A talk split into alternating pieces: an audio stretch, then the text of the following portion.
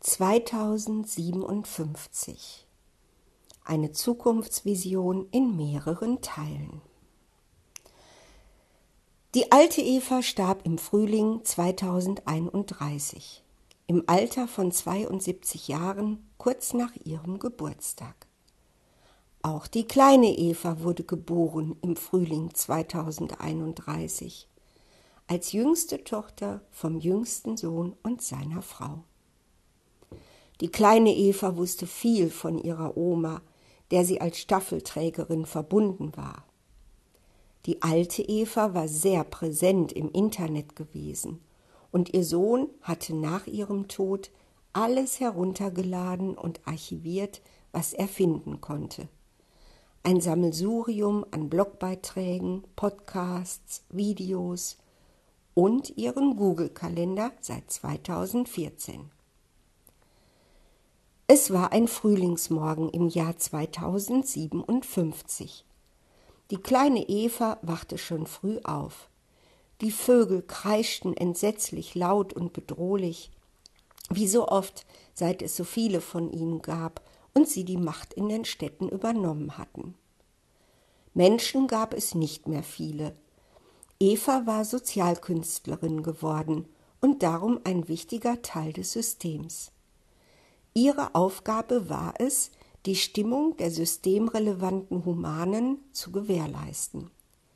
Das System brauchte weiterhin Menschen, um bestimmte Aufgaben zu erfüllen, für die Menschen unersetzbar sind. Die Pflege und Betreuung der Tiere zum Beispiel war Menschen vorbehalten, da der Kontakt, die Sensibilität und Intelligenz vieler Tierarten forderte. Auch die Maschinen profitierten von der Kreativität und Empfindlichkeit der Humanen. Der Glaube an sich selbst und die Fähigkeit zum Mitgefühl und Schöpfergeist dienten als Inspiration, um sich immer weiter fortzuentwickeln. Die Erde war dabei, sich in ein Paradies zu verwandeln, seit der Mensch seine Obsoleszenz eingeleitet hatte. Von Jahr zu Jahr eroberte sich die Natur den Planeten zurück. Die Maschinen bildeten den mathematischen Boden dafür, dass Artenreichtum und harmonische Symbiosen gediehen. Es war atemberaubend, wie schnell sich alles verwandelte zwischen den Ruinen der alten Welt. Eva wälzte sich noch eine Weile im Bett hin und her, bevor sie schließlich nachgab und aufstand.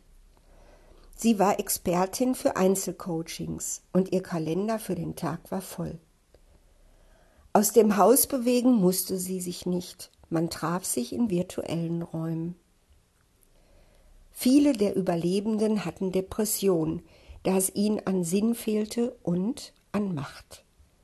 Von Anbeginn an war es im Menschen verankert, dass er als Schöpfer und Regent verantwortlich war für sein Leben und seine erfassbare Realität. Nun war er eingegliedert in ein System aus biologischen und technischen Komponenten, war ein Teil unter vielen. Wie kann man damit leben, ohne zu resignieren? Das war die Aufgabe der kleinen Eva, und sie machte ihren Job gut. Vielleicht sogar zu gut. Nächste Woche werden wir die kleine Eva begleiten zu ihren Coachings und sehen, wie die Humanen, die Menschen so leben und was sie für Probleme haben. Und dann schauen wir, wie es weitergeht. Eine wunderschöne Woche wünscht die alte Eva.